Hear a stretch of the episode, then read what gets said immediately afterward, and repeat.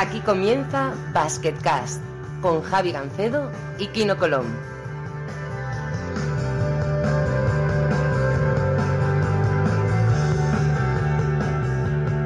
Hola a todos y bienvenidos al tercer episodio de Basketcast. Eh, Kino Colón, buenas. Eh, parece que, bueno, ya estamos en iTunes, ya estamos en Spotify. Eh, el proyecto va creciendo, ¿eh? Sí, vamos creciendo poco a poco y bueno, los amigos que han podido escuchar esos podcasts están de momento pues, dándome muy buenas referencias, así que eh, esperemos que siga gustando y que vayamos creciendo cada día más. Debo decir que tenemos un amigo muy, muy especial, no va por ahí, ¿eh? es un, buen amigo que nos ha pedido él expresamente estar en el cuarto programa de Basketcast. Cuando lo tengamos 100% confirmado, lo diremos, pero nuestra idea va a ser eh, meter invitados a partir de ahora. Vamos a intentar no solo hablar nosotros, sino meter a gente especializada en baloncesto, distintos puntos de vista para poder analizar entre todos eh, lo que pasa cada semana. Y podríamos empezar, si te parece, eh, yendo directamente al grano, un poquito con la Liga Endesa, que tú creo que la estás siguiendo mejor que yo. Eh, ¿Qué te ha parecido de momento el, arranque, jornada y media de, competición? Pues bien, sí, de momento como no hemos empezado la liga he podido ver bastantes partidos y bueno, pues un poco lo que, lo que esperábamos y habíamos hablado. Vi al Barça pues muy fuerte contra otro equipo de Euroliga como, como Gran Canaria. Eh, luego, bueno, yo creo que ayer, por ejemplo, fue un partidazo de, de Burgos en casa que pudieron dar la primera victoria a una afición espectacular. Eh, y bueno, pues un partidazo contra, contra el Vasconia. Eh, jugaron, la verdad, que muy bien y fue un final igualado. Y luego, eh, bueno, una victoria bastante meritoria del Manresa en campo del, del Estudiantes, pues ya mostrando que, aparte de nombres, pues que también saben jugar bien. Y bueno, pues un, fue un partido bastante bonito y que Manresa ganó con, con seriedad y que aun, con alguna baja como la de Dolman supieron sobreponerse y, y ganar en un campo que no es fácil. Sí, eso es una buena señal, desde luego. Yo creo que estaremos de acuerdo que han sido las dos grandes sorpresas hasta ahora. Más o menos la liga ha empezado como se esperaba, con los grandes, eh, Madrid y Barça, pues, teniendo victorias bastante holgadas. Quizá también, no por la victoria, sino por la diferencia, la derrota de Valencia Vázquez contra Unicaja en Málaga sorprendió sobre todo porque además Valencia reaccionó muy bien en Eurocup, hizo un muy buen partido y, pero sí, contra, contra Unicaja sí que dieron. Tuvieron un mal partido de Málaga, vaya. Sí, sí, yo creo que Málaga salió muy fuerte, tuvo jugadores eh, muy enchufados en algún momento. Pues primero empezó el Wilger, luego Jaime Fernández, luego Alberto Díaz, eh, luego incluso Lesort eh, les aportó bastante. Y bueno, no supieron frenar la racha de los jugadores. pero bueno, ayer, como dices tú, en Eurocup, pues fue al contrario. Valencia ganó bastante bien Asbel y Unicaja en cambio perdió eh, fuera, así que, bueno, eh, hay que estar todos los días atentos porque son competiciones las dos muy duras. Yo creo que eh, en la ACB se ha puesto de moda, o el jugador de moda en, la, en, la, pretemporada en el mercado de fichajes ha sido Tavares, ¿no? Porque parece que todos los equipos han intentado fichar a un jugador de ese corte, ¿no? Un jugador pivot joven, alto, atlético que pueda contrarrestarlo. El caso de Pustoboy creo que es el más claro con el tema del Barça. Pues sí que hay mucho interior interesante en, la Liga Endesa. Eh, Musa Diagne creo que está en clara progresión. Linason en Obradoiro cedido por Valencia, también un jugador muy interesante. Poco a poco van saliendo pivots, eh, pues eso, con bastante potencial y bastante futuro, ¿no? Sí, yo creo que este tipo de pivots así tan altos y pues bueno, menos móviles, digamos, se había quizá perdido un poco, pero el año pasado Tavares llegó a Madrid cuando había muchos jugadores lesionados, no se sabía un poco qué iba a pasar y luego acabó ayudando muchísimo pues a, al Madrid, ayudándoles a que ganara la Euroliga, la Liga, siendo muy importante. Entonces yo creo que varios equipos han cogido este, este ejemplo. Y bueno, yo creo que tener un pivote así grande, tipo como ayer Burgos que tenía Krastov, y luego pues tener otro más móvil como Huskic o algún tirador tipo Dublevich, pues te ayuda bastante a, a, tener las dos cosas, a poder abrir el campo, a poder tener eh, dureza de interior. Y es muy, muy bueno para todos los equipos, está claro. Hablemos un poquito de la Seven Days Eurocup. Eh, han estado a punto de quitarte un par de récords, Kino. Eh, tienes 47 de valoración de récord en Kazán en la Eurocup. Eh, hoy, esta vez, Maurice Enduro ha hecho 43. Y tú fuiste el último jugador en hacer un triple doble, hace tres años casi. Y Brandon Jennings hizo 9 rebotes, 8 asistencias, 20 puntos. ha sobrevivido. Sí, estamos sufriendo un poco por la noche. a ver si, si alguno me lo quita. Bueno, al final los récords están para, para eso. Algún día, pues, eh, alguno era un triple doble y tal. Pero bueno, estoy hablando con Maurice Endur porque es un amigo del año pasado. Y bueno, de hecho le dije en plan broma que no podía llegar a mis 47. y él, bueno, me bromeó contestando que, que, porque el entrenador le quitó y jugó 24, 25 minutos solo, que si no lo hacía seguro. Y nada, bueno, el año pasado, eh, como anécdota, tuvo un partido contra el Nizhny Novgorod en Liga, que también fue algo similar. Hizo, ayer creo que hizo 11 de 12, pues contra el Disney el año pasado debió hacer 11 de 11, hizo como 38, 39 de valoración. Así que es un jugador que puede hacer estos, estos picos y si el base suele, puede montarlo bien yo creo que ahí la defensa del, del equipo este de Montenegro pues le, ayudó bastante al tema de los aliups. Eh, ellos estaban muy pendientes de los tiradores y le dejaron mucho espacio. Y al final, pues, es un jugador que, que con espacio siempre juega bien. Y luego, pues Brandon Jennings ya desde el primer día, pues demostrando que, que tiene nivel para ser eh, candidato a, MVP de la, de la Eurocup y la verdad es que solo he podido ver los highlights, pero ya se le ven cosas bastante interesantes. Bueno, te cuento yo que vi el partido entero porque lo tuve que escribir. Eh, llevaba 14 puntos, 6 rebotes, 5 asistencias ya al descanso. Eh, además, dominando el juego, no solamente los números, sino la sensación que tiene de dominio y lo bien que le sienta a él el juego en transición del equipo de, de Sergei Karasev. ¿no? Él le gusta correr y jugar up tempo y de verdad que, él se siente, se siente muy a gusto en este sistema y creo que va a dar buenos réditos. También el Tour Telecom, hay que decir que, que de momento tiene mucho trabajo por hacer, ¿no? Eh, están muy desacoplados, eh, tienen muchos jugadores nuevos y salvo Landesberg, que le echó bastante coraje en el último cuarto, y Stimach, que estuvo muy sólido todo el partido, eh, creo que, creo que bueno, tienen mucho que trabajar para llegar a ser un verdadero equipo y creo que lo conseguirán, pero, pero bueno, les tardará un poquito. Quería hablarte sobre todo de. Bueno, lo primero quería preguntarte sobre el partido de, Andorra, porque estuviste allí viendo a tu hermano. Eh, primero, supongo que fue, fue guay ver a tantos amigos, y segundo, el Andorra tuvo cinco o seis minutos bastante pobres y eso le costó el partido, ¿no? Sí, la verdad que sí. De, primero, poder ver a mi hermano aquí pues, estuvo, estuvo muy bien. Luego pude hablar un rato con, con él después del, del, partido en el hotel y bueno, siempre está bien poder ver a, a la familia. Y luego sobre el partido, bueno, fue un partido que yo creo que dominó prácticamente el Galatasaray desde principio a fin. Jugaron más físicos, eh, incluso moviendo mucho mejor el balón, más espacios. Y se le vio un equipo ese día más sólido. Yo creo que Andorra no estuvo al nivel que, que puede estar. Y bueno, pues al final en Eurocup, pues, sobre todo jugando fuera, pues te, te castiga mucho. Yo creo que, que bueno, se vieron también un poco eh, superados porque Galatasaray jugaba el primer partido en casa. Yo creo que estaban sobremotivados y bueno, al final les costó el partido. Que esperemos que, que no les cueste la clasificación, porque yo creo que es uno de los equipos que se van a jugar ahí en la cuarta, tercer, cuarto, quinto puesto. Andorra, desde luego, lo que es casi número uno o número dos, como mucho, en, España y casi en Europa, es en redes sociales. O sea, Gaby, Fernández es un, es un crack. Y la verdad es que es, muy divertido seguir a Moraban Andorra en, en, Twitter y se lo recomiendo a todo el mundo. No sé si tú lo sigues, pero a mí me encanta. ¿eh? Lo sigo, lo sigo es muy gracioso. Y aparte puso un comentario, bueno, una, foto mía de mi mujer y, mi hija, que estábamos allí y, bueno, puso como, creo que dijo, somos 11 vestidos, te cambias y juegas un rato con nosotros. Ahí, plan, eh, broma. Y, bueno, la verdad es que yo siempre le sigo porque pone comentarios muy graciosos. Sí. Nos han pedido hablar de la Berlín y la verdad es que es un buen momento porque jugaron un muy buen partido eh, contra Tofas Bursa, 107 puntos, anotación muy distribuida, 5 jugadores en dobles dígitos, 14 asistencias de Peyton Siva, que llevaba 11 en el minuto 15.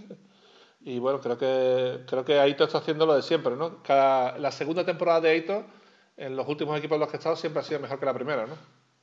Y la primera ya fue bastante buena, que llegaron yo creo a la final de, de la liga alemana y se quedaron a un partido solo de, de ganarla. Me sorprendió también que ganaron así de 16 puntos al, al Tofas, que aquí hablan como que es uno de los favoritos para, para Eurocup aquí en Turquía.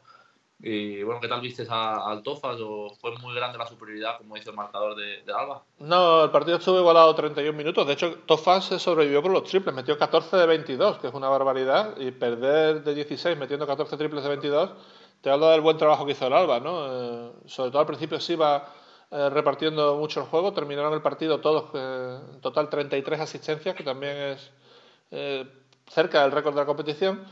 Y bueno, ellos, ellos la verdad es que tienen muchas armas. el chico este que ha llegado, Clinton Chapman, el, el, pivot que ha firmado dos meses, yo creo que deberían quedárselo toda la temporada porque creo que es un jugador muy efectivo y sobre todo Luke Sigma está a un nivel espectacular. Creo que tienen calidad eh, desde los bases hasta, hasta los pivots. Tienen un jugador nuevo que se llama Hermanson, islandés, que es un gran tirador. Creo que tiene un poquito de todo. Pues si, no sé hasta qué punto considerarlo sorpresa este año, pero yo creo que si Alba Berlín llega a playoff, eh, para mí no, no, va a ser muy descabellado. No, yo creo que tienen opciones, tienen opciones. Como dices tú, yo creo que los equipos de Aito, pues bueno, cuando le van pillando el ritmo y su idea, pues, pues, se van haciendo mejores y yo creo que ahí el jugador, pues que bueno, que maneja un poco todo Sigma, me parece un jugadorazo y bueno, ahí es el que da el equilibrio interior-exterior y cuando jugamos contra ellos el año pasado en pretemporada ya se veía que era el jefe ahí, yo creo que, que si él está bien pueden llegar perfectamente a los playoffs. Bueno, hablando un poquito de los equipos ACB, eh, aparte de Andorra, Valencia ganó de 22 a Asbel, iban perdiendo por 10, pero remontaron y ganaron sin muchos problemas, una segunda parte extraordinaria del equipo de Ponsarnau. Y el Unicaja perdió en, Vilnius contra el Ritas 80-72. El partido está igualado hasta que Chris Kramer se le ocurrió hacer un mate por encima de Shermadini. Aquello ya le dio el, ritmo de partido necesario a, Ritas. Unido quizá también a que Unicaja tuvo un viaje un poquito eh, peculiar hicieron que bueno, el hundimiento de, Unicaja fuera total en el último cuarto y, Ritas eh, ganara. Pero bueno, queda mucha liga, esto solo acaba de empezar y Unicaja yo creo que está entre los favoritos no solo para pasar, sino para llegar muy lejos, ¿no? Sí, yo también, ya lo hablamos eh, la otra vez, Unicaja y Valencia son los dos españoles que yo creo que pueden llegar perfectamente a semifinales, final y estar ahí luchando por, por el título. Es verdad que tienen un grupo pues, bastante complicado, eh, pero yo creo que, bueno, que lo van a pasar al final sin problemas y que van a dar bastante guerra. Eh, antes de que empecemos a hablar de Euroliga, te quería contar una anécdota, una anécdota que me pasó el otro día en el Media Day, que, que tiene que ver con tu amigo Steph Lasme. Uh, un grande. De este solo pueden salir cosas buenas. Cosa, cosa es que fue, fue, fue, de verdad fue para matarlo. Eh, resulta que, bueno, me presentan allí, yo a Panathinaikos no había hecho ningún Media Day y, bueno, me fueron presentando a gente y de repente había una chica que ya, eh, allí empleada del club que se llama Steph también. Y le dije, ah, mira, Steph, como Steph Lab, y ella empezó, sí, sí, eh, la verdad es que bromeamos mucho sobre el tema. Eh, eh, bueno, cuando nos llaman, nos, volvemos los dos, nos giramos los dos y es divertido y tal, no sé qué. Parecía que tenía bastante, bastante complicidad con, con Lasme, ¿no? Y de repente aparece Lasme, me ve, hombre, Javi, ¿cuánto tiempo? No sé qué, tal, qué guay. Y llega, saluda a la chica y dice, hola María. Yo, yo, me quedé, yo me quedé la chica colorada, todo el mundo allí dice, bueno, tío, este tío. A ver, en fin, olvidadizo sí que parece. ¿eh? Es, es muy estilo Lasme esto, sí, sí, sí. A veces la gente, porque él es muy simpático con todo el mundo, pues se piensa que son como mejores amigos y él quizá ni se acordaba de, de ella o pensaría que era la primera vez. Muy estilo, muy estilo Lasme esto. Yo te digo, bueno, la Euroliga empieza la semana que viene, además hay partidazos como siempre, porque con 16 equipos desde hace dos años... Eh, cada, cada vez hay un partido que se ha jugado en Final Four o que es una final de algo. Para mí el partido estrella esta semana sin duda son el Chesca Barça y el Panathinaikos Maccabi. Pero bueno, eh, queríamos, quería preguntarte un equipo que pueda sorprender y un jugador que, que pueda, digamos, eh, destacar al principio. Bueno, yo voy a tirar un poco por, por casa ya que estoy jugando en, Turquía y aquí solo oigo hablar de KDFs pues he podido ver algún partido pretemporada y yo creo que han hecho pues un equipo eh, bastante serio que puede estar ahí luchando por, eh, por entrar en playoff, ya sabemos lo, lo, duro que es. Y yo creo que bueno eh, hay que ver la vuelta del Arkin otra vez a, a, la competición a ver cómo, cómo está, pero será muy interesante de ver. Y bueno, luego Bebois es un jugador que me gusta mucho, tienen Dunston, Place, James Anderson, yo creo que tienen un poco de todo, ayer ganaron pues la Supercopa de aquí a, al Fenerbahce Así que habrá que estar atentos. ¿Tú qué piensas que, puede sorprender? Uf, es difícil, pero yo creo que de todos los equipos que no entraron en playoff el año pasado y que por tanto eh, sería una sorpresa que pasen, ¿no? Eh, creo que quizá a mí el equipo que más me gusta es Milán. Eh, un equipo que, bueno, el año pasado no, bueno, llevó un par de años que no, no, no rascan playoff, o creo que incluso la última vez fue en 2014, ¿no? Cuando jugaron con Lanford y tal. Y ahora creo que tiene un equipo muy bien hecho. Creo que James y, y Nedovic, eh, si encuentran la forma de jugar uno con el otro, es una pareja de, de bases muy, muy peligrosa, con De La Valle además y, y tu amigo Dairis Bertans eh, pues de backup ahí por lo que pueda pasar. Creo que la posición de tres con Michov y con Kuzminskas la tienen más que cubierta con dos jugadores muy expertos y que, y que saben jugar. Dentro, eh, los cinco a mí me encantan, que son Tarchevsky y, y Arturas Gudaitis, que son dos jugadores sin rango de tiro, pero fuertes y que cargan el rebote. Y para complementarlos han fichado un cuatro abierto como Jeff Brooks, que creo que le va muy bien al equipo, porque además eso permitiría que Kuzminskas postee, si es lo que quiere hacer, postear, porque no se prodiga todo lo que debería. En total, creo que Pianigiani tiene un equipo muy, muy bien hecho, muy bien compensado y creo que puede ser, puede ser la sorpresa de este año. Eh, por nombres pinta muy, muy bien. Yo creo que, es un equipo que, que, va a dar guerra seguro. Aparte, bueno, yo conozco bastante bien a Mike James, es un jugador eh, muy ambicioso y ahora querrá demostrar que, bueno, que, es, que es el mejor base de, Euroliga. Seguro que él piensa que, que como él hay pocos yo creo que, que, van a dar mucha guerra, aparte, como dices tú, tienen, tienen jugadores en todas las posiciones yo creo que pueden dar bastante guerra, sí. Bueno, yo creo que la, mayor incógnita hasta cierto punto va a ser el rendimiento de Gran Canaria y, y Los dos equipos que están acostumbrados a jugar la Eurocup, están acostumbrados a jugar dos partidos por semana, eso no va a ser ningún problema para ninguno de los dos equipos. El problema es el nivel de exigencia, ¿no? que, bueno, eh, va a ser muy alto desde el principio. Eh. veremos si tienen la profundidad de plantillas suficiente. Yo creo que serán los dos muy fuertes en casa porque además son viajes complicados ambos.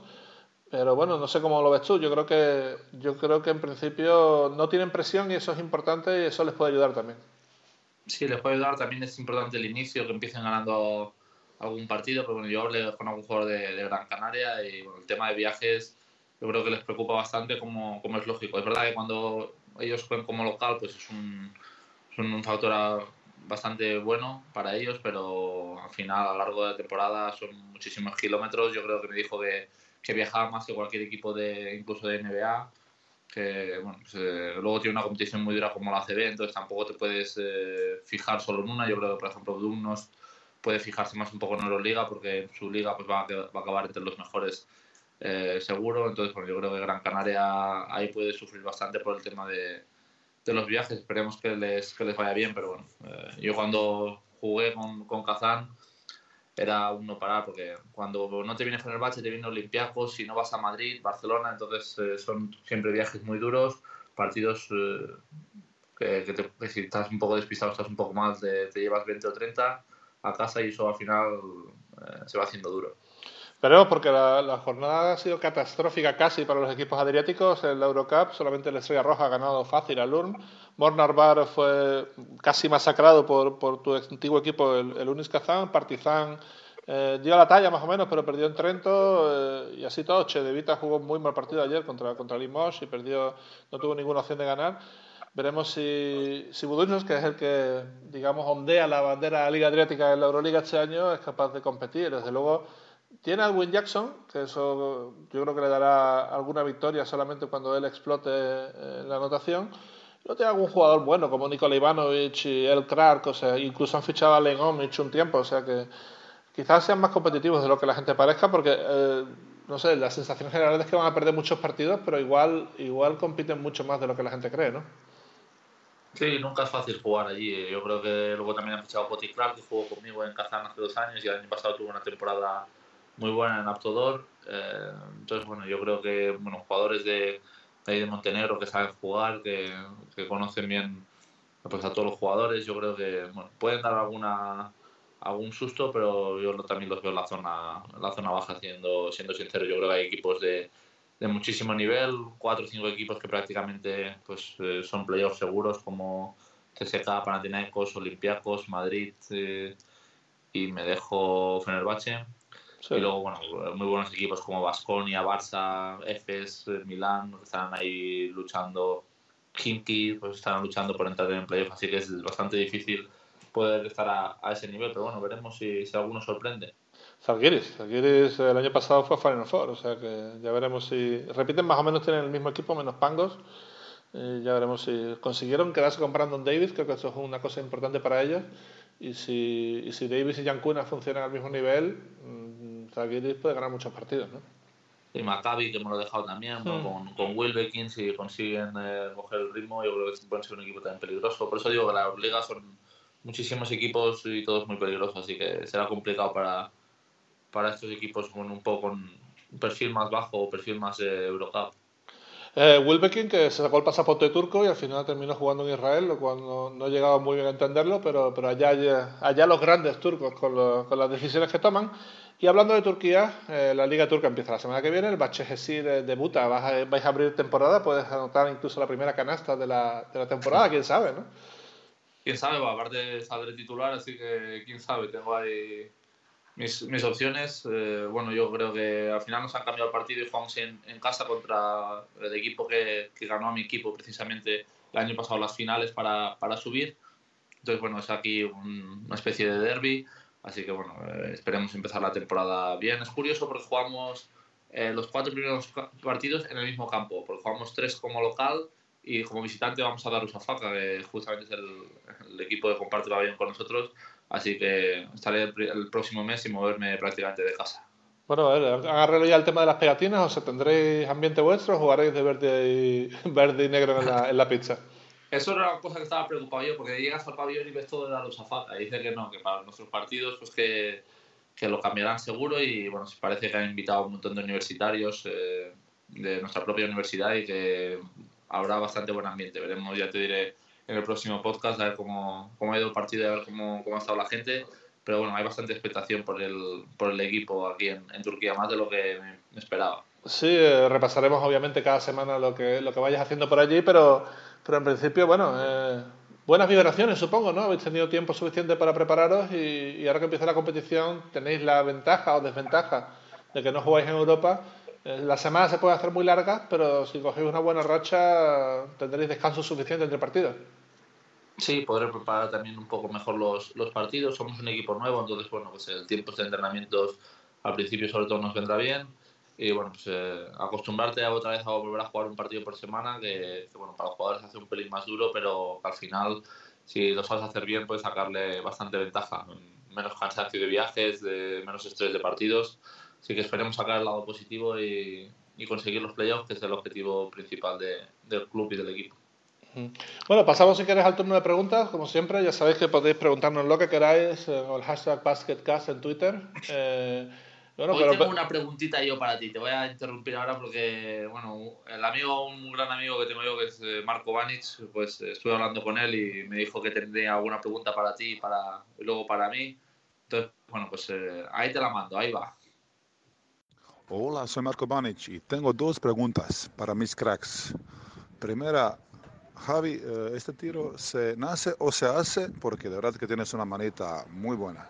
Y segunda pregunta, ¿estáis en una relación familiar? Porque de verdad que parecéis mucho, ¿eh? Sois como gemelos. Joder, macho. Vaya tela. Bueno, lo primero, eh, lo del tema del tiro de tres, yo comprendo que él eh, admira a la gente que tira triples porque él solamente ha tirado de dos en su vida. ¿no? Eh, eh, era, era, probablemente, yo creo que, en serio, Marco Vanic, y no es peloteo, gracias por la pregunta, creo que es el mejor tirador de dos puntos que he visto en mi vida. O sea, en los últimos 10 años en Europa, o sea, el tiro de 4 metros de Marco Vanic, él tiene a 68, 69% jugando de 4 y tirando, tirando más bien de media distancia. O sea, es una, es una máquina de meter tiros de 4 metros. O sea, una cosa... 4 o 5 metros yo no he visto a nadie como, como él, eso seguro. Y en Bilbao tuvo tres o cuatro años, que era bueno, como, como bandejas. Él dice, él bromea mucho con esto y dice que si él hubiera llegado a tirar un metro y medio más para atrás, o sea, si hubiera llegado a, a línea de tres, que él cree que hubiera podido llegar a, a, cobrar más dinero, a ser un jugador pues, más, más importante. Pero que bueno, que al final se quedó ahí, que lo entrenó mucho y, y bueno, que tampoco le ha ido nada más grande el Marco. Sí, sí, vamos, solamente hay que ver, ¿no? Yo, no... yo, yo cuando jugaba era triplista, pero yo jugaba a un nivel bajísimo, o sea, yo, a mí me pones una mano delante y pego una pedrada importante. ya, ya las pegaba entonces, ahora que no juego ya no, ni, no quiero ni pensarlo, ¿no?